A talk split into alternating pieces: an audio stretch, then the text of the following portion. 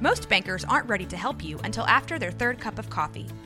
But with Central National Bank's after hours service, you don't have to wait for the bank lobby to open to get help. You can contact us from 6 to 8:30 in the morning or from 5 to 10 in the evening, and we'll connect you to a real, live, local person who can answer questions and fix problems 7 days a week. Bank different. Bank Central. Central National Bank. Member FDIC. This is a Rogue Media Network podcast. Hola, mi nombre es Jessica Torres. Hola, yo soy Jackie Espinosa. Y esto es Zona del Crimen.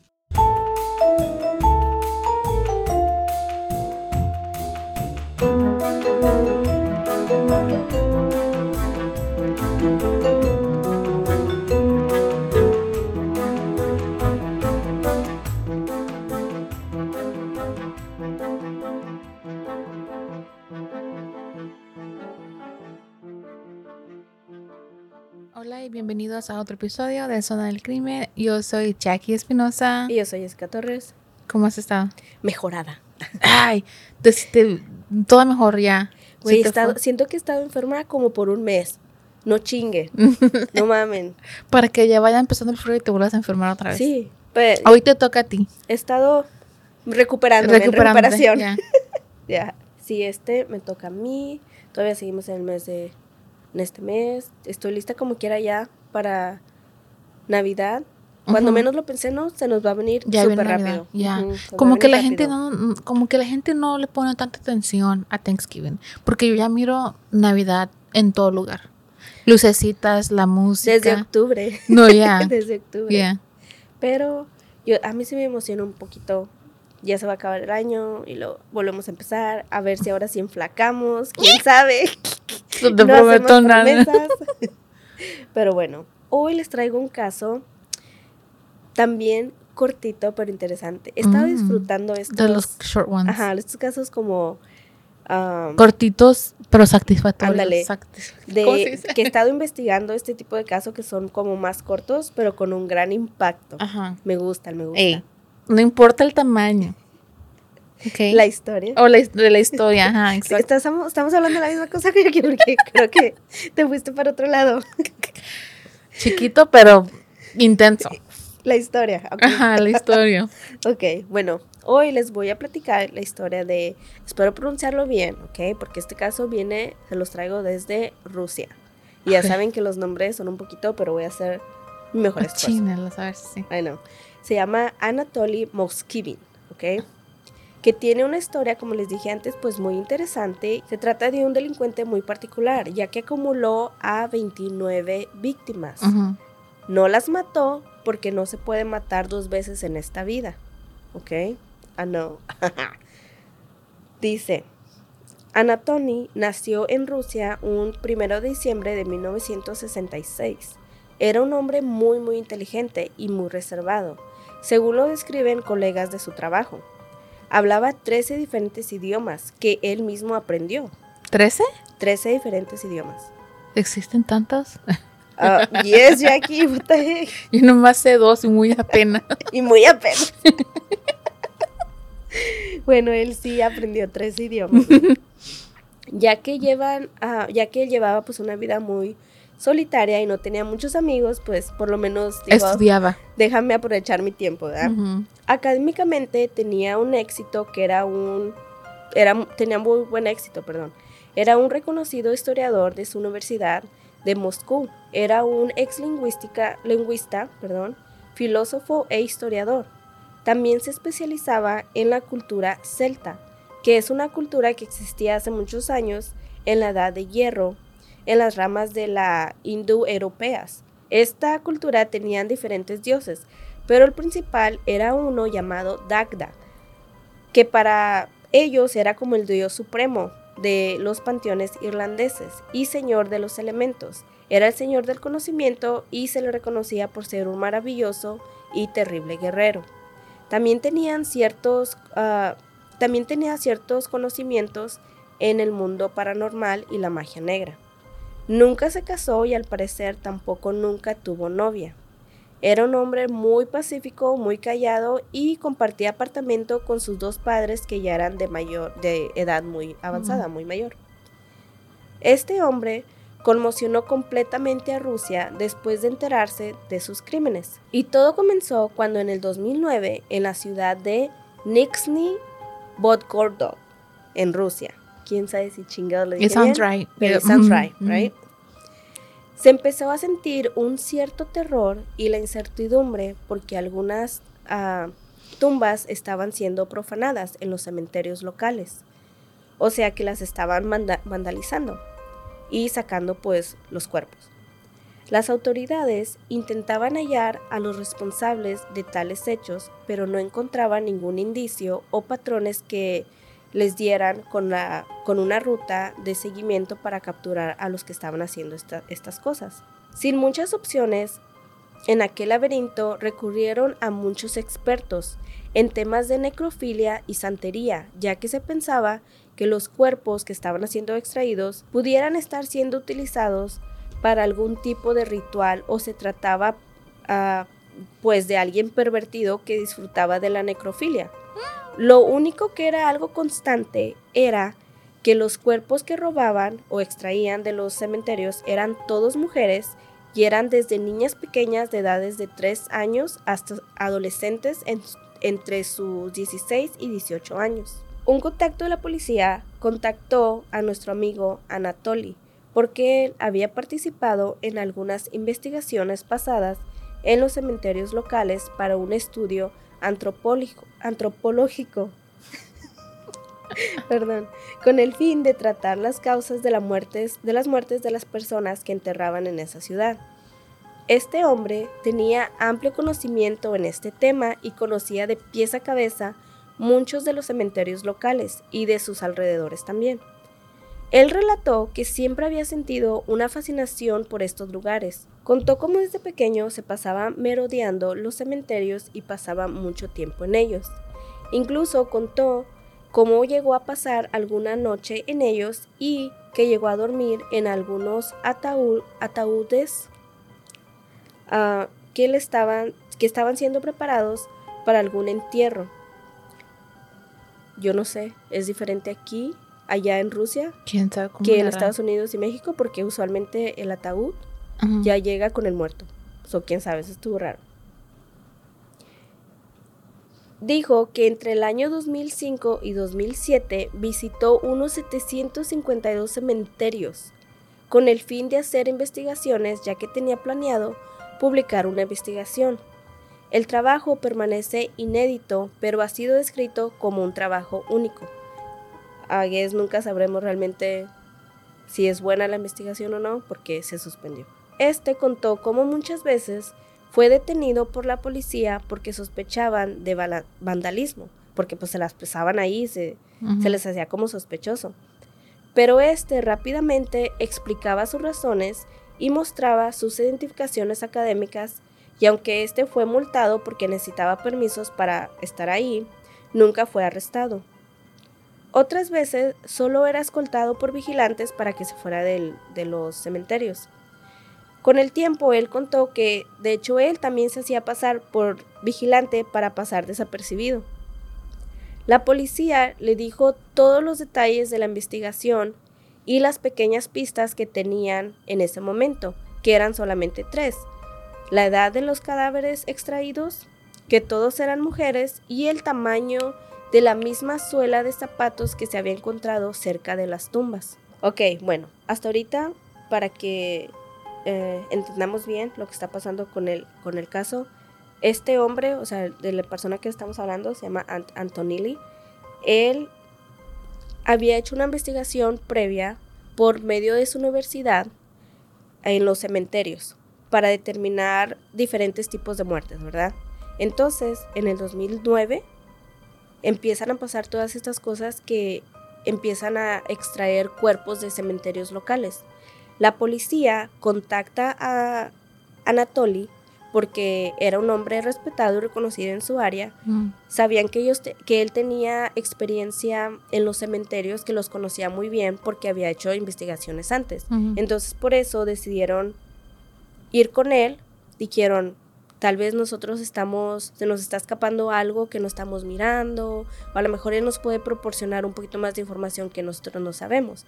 Por eso fue de que la policía lo contacta a él para ver si les puede ayudar con la investigación para resolver qué estaba pasando o posiblemente quién se estaba llevando estos cuerpos, Ujú. ¿ok? So hasta ahí nos quedamos. Le dan toda, le lo contactan, le dicen, esto es lo que está pasando, queremos que nos ayudes. Puedes, sí, aceptó y de ahí siguieron. Empezó, la empezó a cooperar con la policía él. Al pasar del tiempo, la investigación seguía sin avanzar y parecía como si nunca se fuera a resolver el caso. Anatoly les daba pistas demasiado absurdas para crearlas o pistas que se alejaban cada vez más y más de resolver el caso. Y aunque esto les parecía un poco extraño debido al gran conocimiento que Anatoly supuestamente tenía, ellos siguieron confiando en él, sin saber que si la investigación no avanzaba era porque tenían al culpable en sus narices y claramente este no quería que se descubriera lo que realmente estaba pasando. Las autoridades a cargo del caso, preocupadas porque este parecía no poder resolverse, fueron a la casa de Anatoly un día, just randomly, fueron, para ver si tal vez este tenía nueva información, porque había pasado un- ya como unas dos semanas y no les había proporcionado nada. Dijeron, vamos a ir A preguntarle. a preguntarle para ver si tiene nueva información y nosotros tenemos una nueva información y pues así ayudarnos mutuamente para encontrar, pues tratar de encontrar más respuestas. Tal vez había algo que estaban pasando por alto o tal vez la respuesta ya estaba ahí y solamente no se habían dado cuenta. Ellos solo querían encontrar respuestas y vaya que las encontraron. Cuando los oficiales entraron al apartamento, se enfrentaron a una escena algo espeluznante, digna de una película de terror. Observaron cómo éste vivía en un completo desorden. En el apartamento había pilares y pilares de libros. Esto no era muy extraño ya que este pues incluso había llegado a dar clases en la misma universidad de la que se graduó. Él le encantaba leer, eso no se le hizo raro, había basura por donde quiera. Lo extraño fue que este tenía muñecas muy extrañas, de todos los tamaños, aparentemente hechas a mano, lo cual les daba The un, Wax Museum, ¿qué pedo? Pues algo así, lo cual les daba aún más una apariencia pues muy tétrica y que sí daban como miedo. Estas muñecas daban miedo e intimidaban a cualquiera que se les quedaba viendo. Además de que el lugar tenía un olor muy particular, pero que al mismo tiempo los investigadores tenían muy bien identificado. Y para ellos era algo muy muy familiar. Uno de ellos se acerca para investigar a una de las muñecas, mucho más cerca, así como más detallada. Inmediatamente, él se dio cuenta que no se trataba de muñecas comunes, sino que eran cuerpos embalsamados. Empiezan a ver todos alrededor y se dan cuenta cómo hay incluso algunas colgadas por toda la casa, como si fueran adornos, güey. Haz de cuenta. What the fuck? That's scary. I know. Nada más imaginarme así con que, what the fuck, todos los ojos mirándote. Porque era un apartamento, ni siquiera estaba tan grande. Era un apartamento de dos habitaciones, creo, más una, cosa, una cocina pequeña, una sala pequeña y un baño. And that was it. Ujú. It wasn't like a big, big house.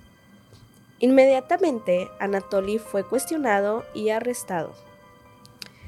Un total de 29 cuerpos de niñas embalsamadas fueron encontrados en ese apartamento. What? Las había vestido como muñecas. Apenas iba a preguntar, ¿y estaban vestidas Sí, como muñequitas? Estaban vestidas como muñecas. Los rostros de los cadáveres eran tapados con una máscara y, lle- y llevaban una capa de cera muy gruesa para ocultar los restos de los cadáveres que algunos pues ya estaban en Más avance, avanzados. en descomposición, ajá. Algunos de los cadáveres estaban incluso maquilladas. Otras completamente vendadas de la cara y solamente dibujaba como el rostro arriba de las vendas, ya que se encontraban, como dije antes, en un estado demasiado avanzado de descomposición. Utilizó sal y carbonato de sodio para tratar de conservar los cuerpos y otros elementos. Él trataba de conservar los cuerpos lo mejor posible en un estado de mom- momificación. En los cuerpos también se encontraron que Ana- Anatoly les había introducido cajas de música, así como otros artículos personales de cada víctima. La caja de música fue puesta en su pecho de las víctimas para que produjeran un sonido agradable cuando fueran levantadas o movidas por Anatoly. Así como las muñecas convencionales, güey, que conoces. Ya ves que antes eran como las muñequitas de música. Haz de cuenta.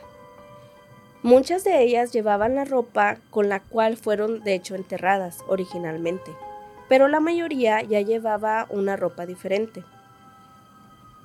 Uno de los artículos personales que antes dije, de, lo, de, me- de los que me refería, eran pedazos de la piedra de su misma tumba que también había introducido adentro de ellas, como parte del relleno de, las, de los cuerpos. Confesó que había colectado y preparado las muñecas por 10 años. What the hell? Ay, no. Muchos de los cadáveres ya tenían los orificios de los ojos huecos cuando él los había encontrado, así que este le sacaba cualquier cosa que podría tener restante y los rellenaba con algodón y les ponía ojos de plásticos de muñecas. Con algunos eran fijos y unos sí se podían mover. Y este lo hacía porque tenía noches de película para que así ellas miraran las películas con él. Y otras veces temprano por la mañana se sentaban también a mirar sus caricaturas favoritas.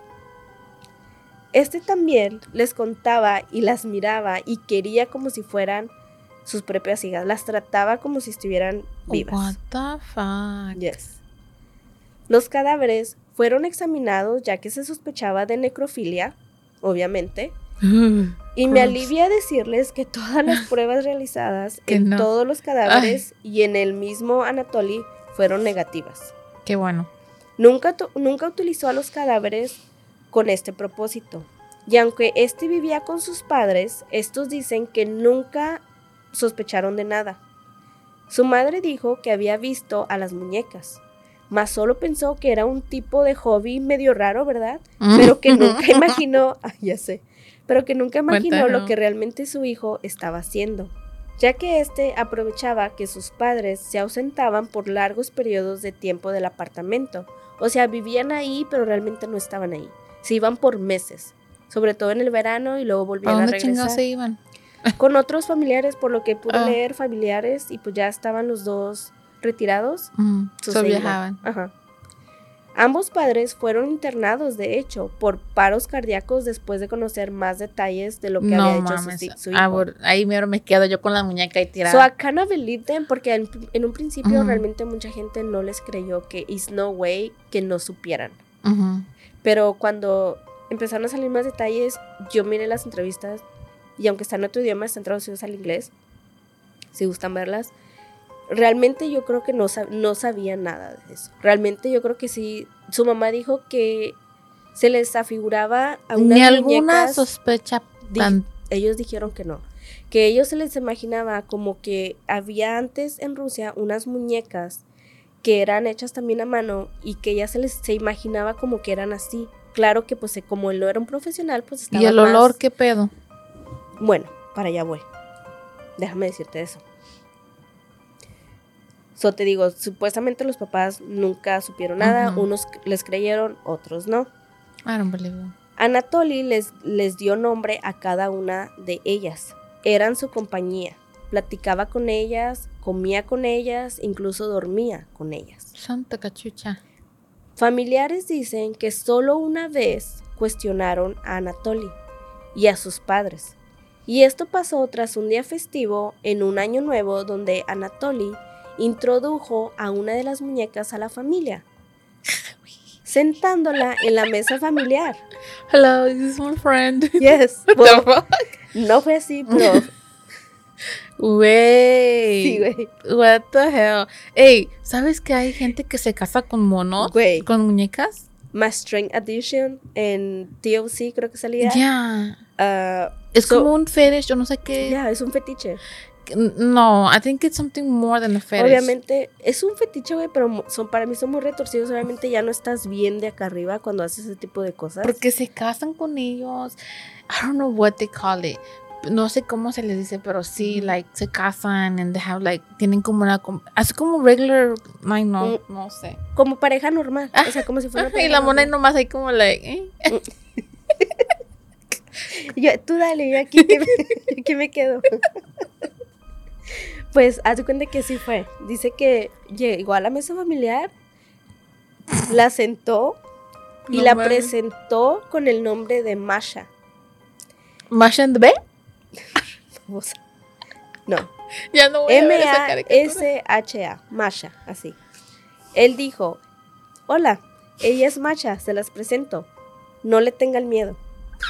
Así le Ah, güey. No mames, que llegue tu tío y que te diga something like, Güey, este hombre hizo que convivieran con los cadáveres. No. Y neta, nadie se alarmó.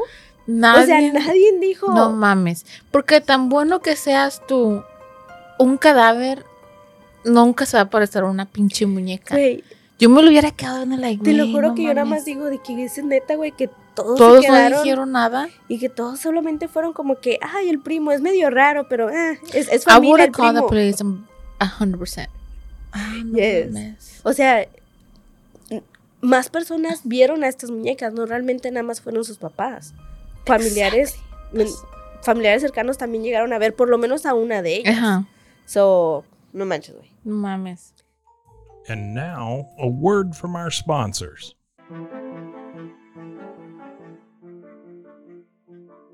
Vecinos declararon estar en shock cuando salió la noticia y se hizo pública. Ahora contestando a lo de tu olor, a lo del olor, no de tu olor, perdón, a tu pregunta del olor.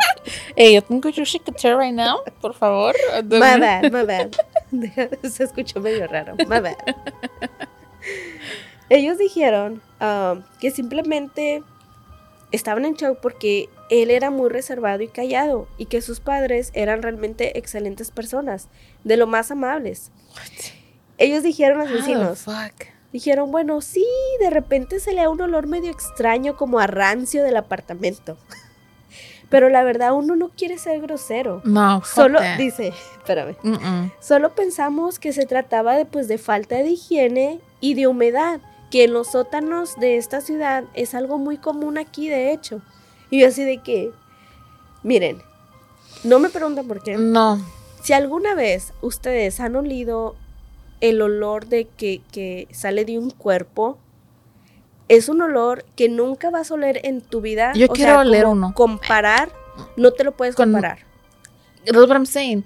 Con, con- ok, no, yo no creo. Tú puedes pasar un pinche año sin bañarte. Pues yo creo No, que todavía, yo todavía no creo que nunca va a llegar al olor de un cuerpo No. desechándose a perder. Hay diferentes tipos de olores. O sea, creo que todo el mundo hemos olido cuando un animal muere o no sé, ¿me entiendes? No, huele diferente. That's what I'm Huele saying. diferente. No mames. Y bueno, algo que creo que todos nos estamos preguntando es el por qué este hombre hizo estas cosas. ¿Qué lo llevó a cometer este delito? Oh, ¿Qué he hizo? De acuerdo a su propia declaración, todo empezó cuando él era muy pequeño, entre los 12 y 13 años, y este atendió un funeral de una compañera de escuela que había fallecido. Era una niña de 11 años de edad. Él cuenta que no solo la muerte de su compañera le impactó grandemente, sino que fue más el sentirla, ya que él dice que varios adultos, incluyendo los padres de la niña, lo animaron no solo a él, sino también a los demás compañeros para acercarse al ataúd ah, de la niña y darle un beso en la frente como despedida. Güey, tú y yo sabemos que esto de hecho es común. Esto es lo que a mí me caga. Los niños no pertenecen en funerales. Yo no sé si es algo generacional, porque nuestros papás lo hacían. Yo iba, güey, a los funerales cuando era pequeña. Ah, yo sé que tú no llevarías a tu hijo a un funeral. No, I wouldn't. Ni a tus niños. Ah, por eso te digo, no sé si es, es algo generacional, porque nuestros papás lo hacían y sus papás lo hicieron, no Yeah. miraban absolutamente nada malo con eso. Ahorita obviamente ya creo que es raro ver a los niños en funerales, Yeah. estoy completamente contigo, es un trauma innecesario, gente. Eh, No, es que es tu abuelita quiere Sí. que. No mames. Like, no. Ahora, si es de si es de servicio con cuerpo presente y está abierto el, el, el ataúd, usualmente That's. sí te, sí, a mí sí me ha tocado, a yo me, mira, yo me acuerdo que de que despídete, ya es la última vez que lo vas a mirar. Incluso sí, es verdad, lo siento mucho, pero es verdad. Yo me, yo sí tengo recuerdos de familiares diciéndome, pues si le quieres dar un besito Y- o le quieres besar la mano. Y yo en primer lugar, besarle la mano a la gente cuando están vivos es guácala.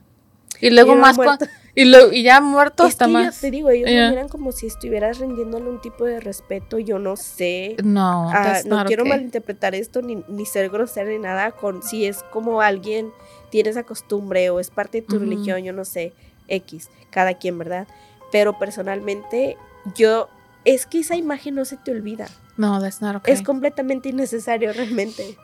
No Yeah, lo es. No, Entonces, él dice, no, claramente aclarando que no estoy justificando las lo acciones que él de hizo, este- ya no. de este amiguito, ¿verdad? Pero entiendo como de que, ja, ok, como que despertó este algo en él, muy cabrón de que... y luego a los 12 años es cuando todavía estás like, Te estás formando, es como la transición de, de niño a adolescente, yeah. más o menos. Entonces él dice que eso lo a él fue es como su primera memoria de esto y lo impactó. Él dice que, que él sabía que era su compañera, pero que no se miraba como su compañera. O sea, obviamente porque estaba muerta. Y que recuerda muy vívidamente cómo sentía su piel en sus labios Oh. cuando él se acercó y le dio el beso en la frente. O sea, lo impactó todo. Lo impactó ver, o sea, lo impactó de que un día para otro su compañera ya no estuviera. Lo impactó que su compañera obviamente ya no tenía el mismo aspecto de cómo él la recordaba. Por eso es muy importante que se queden con esa Imagen. imagen. Y tercera y más culera, de que él siente muy vívidamente cómo se sentía el Su- contacto humano con ya con una persona que está muerta. Dijo que era una sensación como tocar cera de una vela, no la de una piel humana. Ya lo hemos dicho aquí antes, como te digo ahorita, por favor, traumas innecesarios. Mi cara es like, No lo hagan, sí. La cara ya quise que what the fuck. Pero eso, eso él lo tiene como muy presente. También, dice, también él dice que él deseaba tener mucho una hija, Oh, pero que, encontra, pero que encontraba el concepto del sexo demasiado intimidante y la verdad algo asqueroso. No so le llamaba la atención. No le llamaba la atención. O sea, realmente dice que ni siquiera el contacto así humano, o sea, como que tenía que ajá. socializar con otras personas, ni siquiera le gustaba eso. Por eso pasaba mucho tiempo en los cementerios, le parecían lugares muy pacíficos, ah, no sé. muy prefería la gente pero muerta. No sé, no fui tanto a detalles. No, igual que la- Aparte que no, no creas, no, de- no dio muchas declaraciones. Por lo mismo, igual, siempre fue muy reservado. Am, bueno, él decía que encontraba todo el concepto del sexo un poco asqueroso, pero que su deseo era de ser padre, era muy grande. Él dice que a los principios del año 2000, tras una discusión muy fuerte con sus padres, cuando éste les comunica su deseo de ser padre, pero por medio de la adopción, él nos dice que sus padres estuvieron completamente en desacuerdo y que tuvieron una pelea y que esto le causó, causó una pelea muy fuerte entre los tres. Dice que se encontraba tan frustrado no solo porque sus padres no aceptaban a no aceptaban que él quisiera Adoptar. adoptar, Oh, sino también porque cuando trató de adoptar, la agencia de adopción le negó la adopción por dos grandes razones. La primera era de que no estaba casado y la segunda era de que no generaba lo suficiente, pues económicamente, como para sustentar a un hijo. Esto lo frustraba tanto que es cuando él decide robar su primer cadáver. de una niña y empieza a experimentar con él. Él dijo que el cadáver ya estaba en una descomposición avanzada, pero que aún tenía suficiente piel para ser rellenada. Era una niña y tenía el pelo muy largo, llevaba un vestido y los zapatos ya estaban muy viejos. Dijo que cuando lo llevó a su casa, lo rellenó de trapos y calcetines, unos rellenos de arroz y otros de harina. Lo coció, lo cubrió con sal y bicarbonato por varios días en un lugar oscuro y seco y después lo barnizó con cera y esmalte de uñas. Súper raro. Dijo que su intención nunca había sido ah, lastimar a las niñas ni a nadie.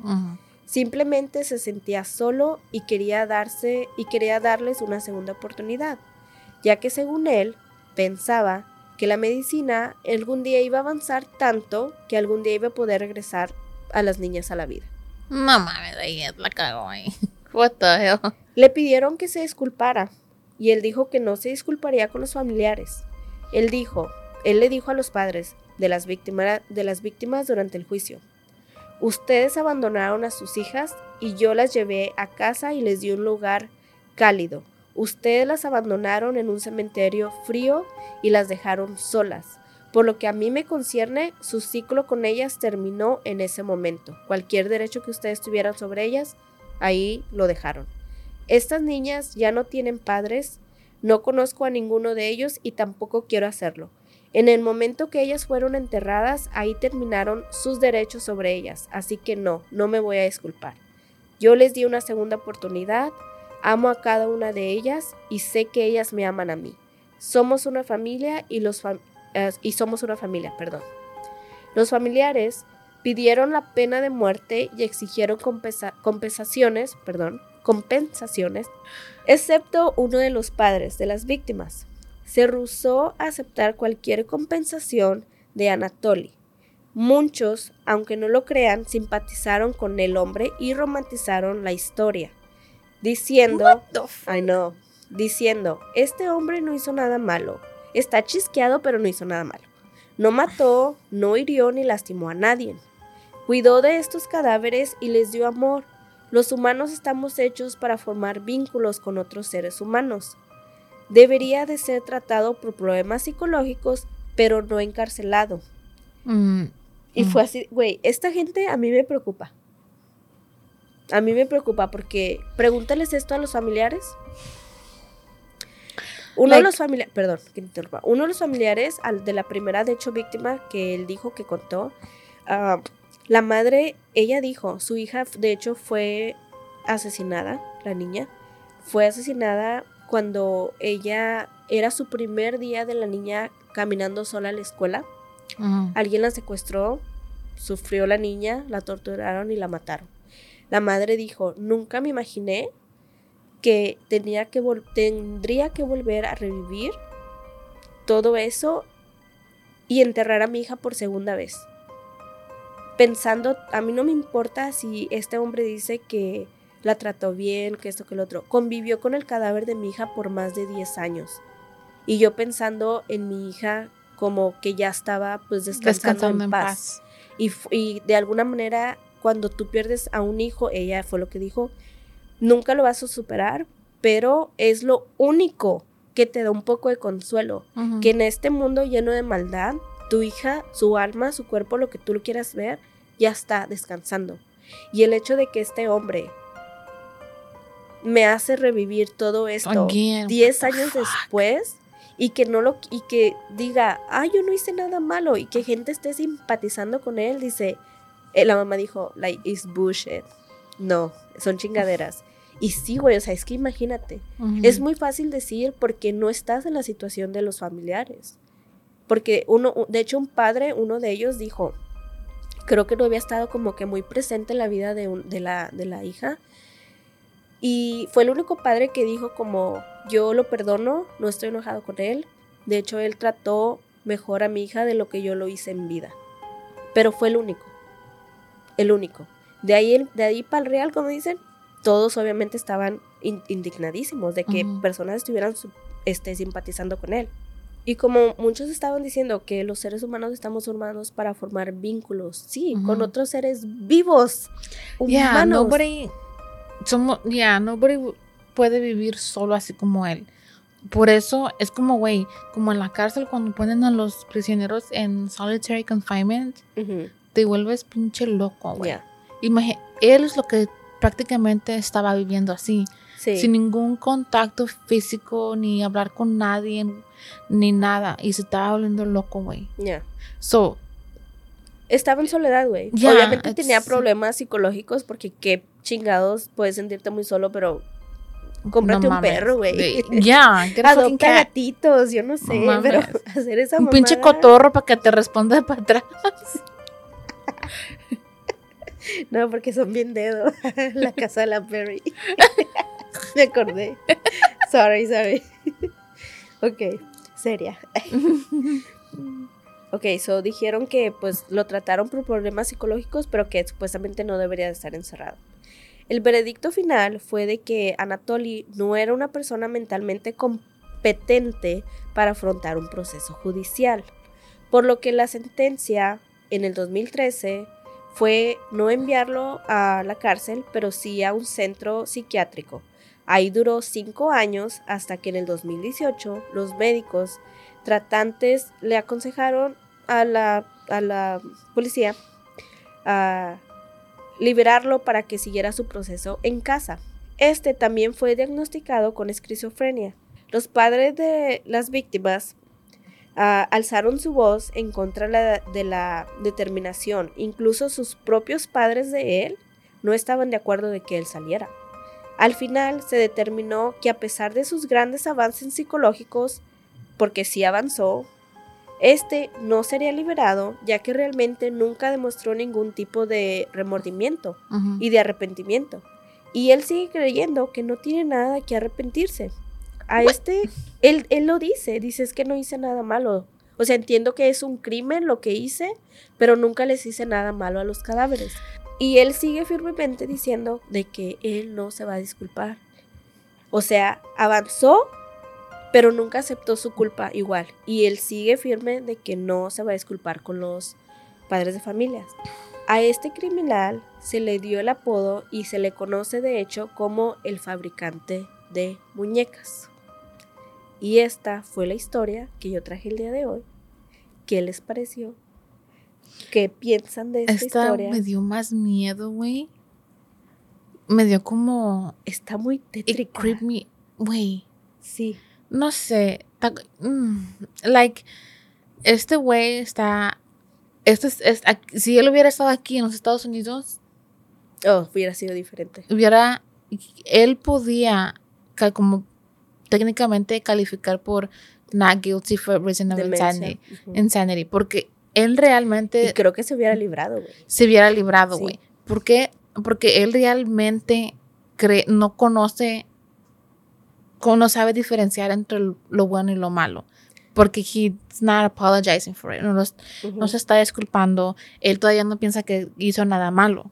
Ujú. Exactamente. So, like, he could literally, nomás hubiera recibido, maybe, like, este Tratamiento. tratamiento en un, como, en un internado, en un, you know, como, Sanatorio. en un sanatorio, pero después de ahí ya suelto, güey. Sí, Como, yo también So- pienso lo mismo.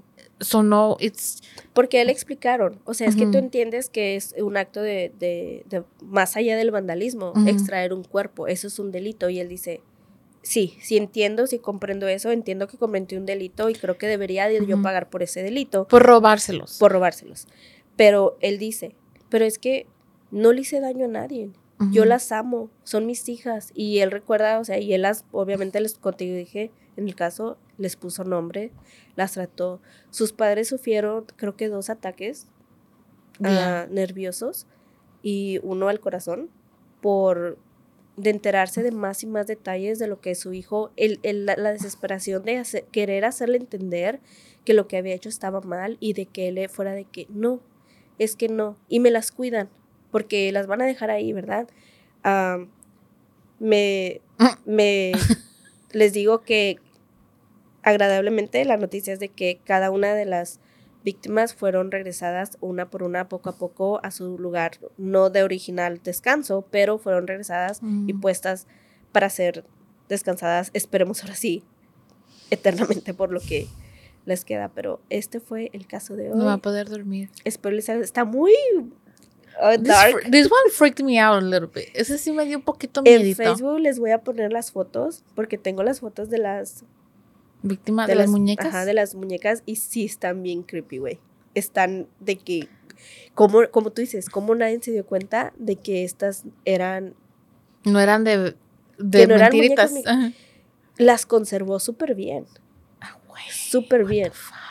O sea, realmente estaban muy bien conservadas. De que este güey est- era un hombre Tan siquiera, tan siquiera no hubo necrofilia. No. That's the only, like, the silver No, de lining. hecho, él- de hecho, se presume, no lo puedo comprobar, pero él declaró de que él era virgen, Virgen. supuestamente, por lo mismo. Pero porque él dijo que el sexo no le atraía. No. Y no era gay, no era homosexual, no, no He iba was por ahí. asexual. Tal vez. Pero, como les digo, está, les voy a dejar las fotografías ahí en Facebook. Se van a dar cuenta. Am, unas no las voy a poner por respeto, la verdad. Aunque no creo que las familias, ¿me entiendes? Vayan a mirar o lo que sea, simplemente como, like, it's a- just a principle, like, no Mm, voy a poner yeah. esas, pero las que están como cubiertas, sí, porque hay unas que sí, pues las pusieron como, ya cuando retiraron todos los vendajes y las máscaras o los que ellos tenían, también estaban ahí. No las van a encontrar en Google, tienes que indigar un poquito más, pero este fue el episodio de hoy. Espero que les haya gustado. Nos vemos aquí la próxima semana. Gracias por seguir escuchándonos y apoyándonos. Ah, yo soy Esca Torres Yo soy Jackie Espinosa. y esto fue Zona del crimen. hasta la próxima. Adiós. This